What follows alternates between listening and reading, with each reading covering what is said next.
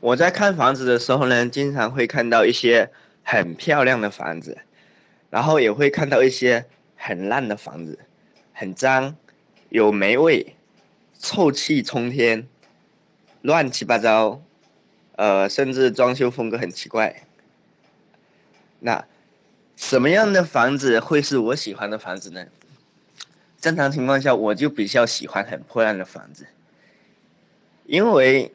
一般装修的很好的房子，业主的预期也比较高，而它的价格也比较高，那我们的空间就很少。房子真正的价值的本质在于它土地的稀缺，而不在于它装修的好坏。